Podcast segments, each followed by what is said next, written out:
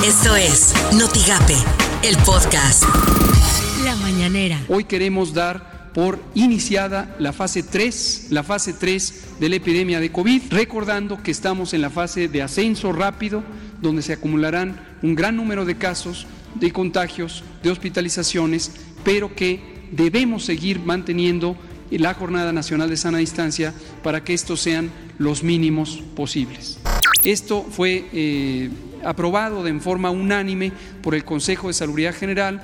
Se emitirá hoy el acuerdo correspondiente donde se detallan estas medidas. Esto suena en Notigape. Noticias MBS con Luis Cárdenas. En el Senado de la República, pues hubo grilla de cualquier manera. Se aprueba la ley de amnistía. No quiere decir que ya el día de hoy salgan reos.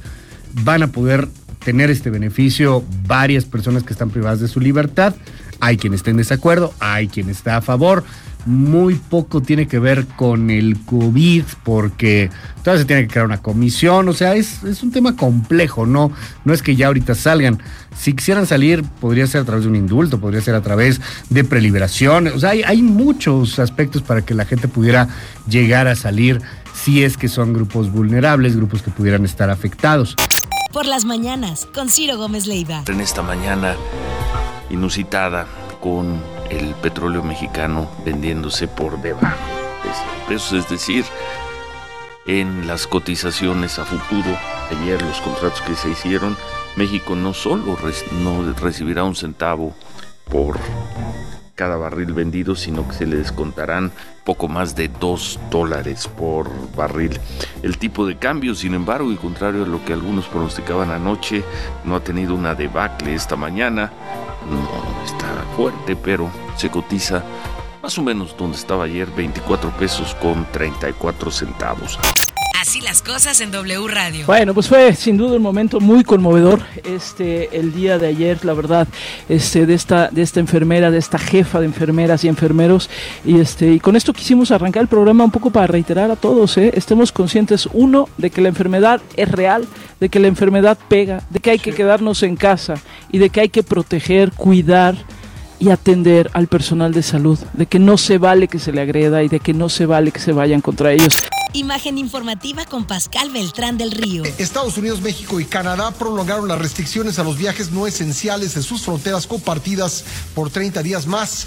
La Secretaría de Relaciones Exteriores anunció que Estados Unidos y México extendieron las restricciones a todo el tránsito terrestre no esencial en su frontera común.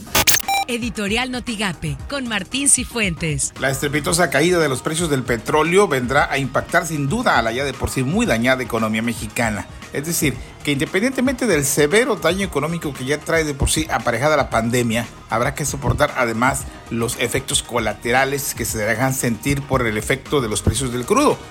Lo que sigue entonces sí será muy difícil. Se avecinan momentos complicados que se sentirán y se verán desde los más altos niveles empresariales hasta en la mesa de la más humilde vivienda de México. Y más vale estar preparados para que el golpe no venga de sorpresa. Miles de desempleados, miles de pequeños empresarios en la quiebra, miles de grandes empresas paralizadas. Así el panorama económico de la pandemia, pero también el del momento del quiebre económico del mundo y que pega tremendo coletazo en México. Estas son las portadas del día de hoy.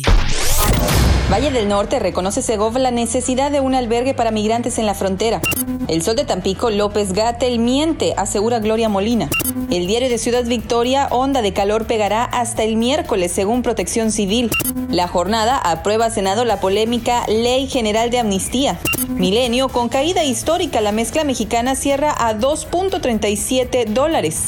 Reforma reparte narcos sus despensas y presidente solicita que se porten bien. Notigape reiteran llamado a Federación para hacerse cargo de migrantes. Así lo dijo el secretario general de Gobierno de Tamaulipas, César Verástegui Hostos. Esperamos que, que dicten las medidas cautelares con carácter de urgencia. La primera la restricción de la, de la circulación de personas en la frontera norte de Estados Unidos en el tramo que corresponde a Tamaulipas, limitando dicha circulación respecto de los viajes interfronterizos de naturaleza no esencial. Lo que tienes que saber de Twitter. Arroba Excelsior.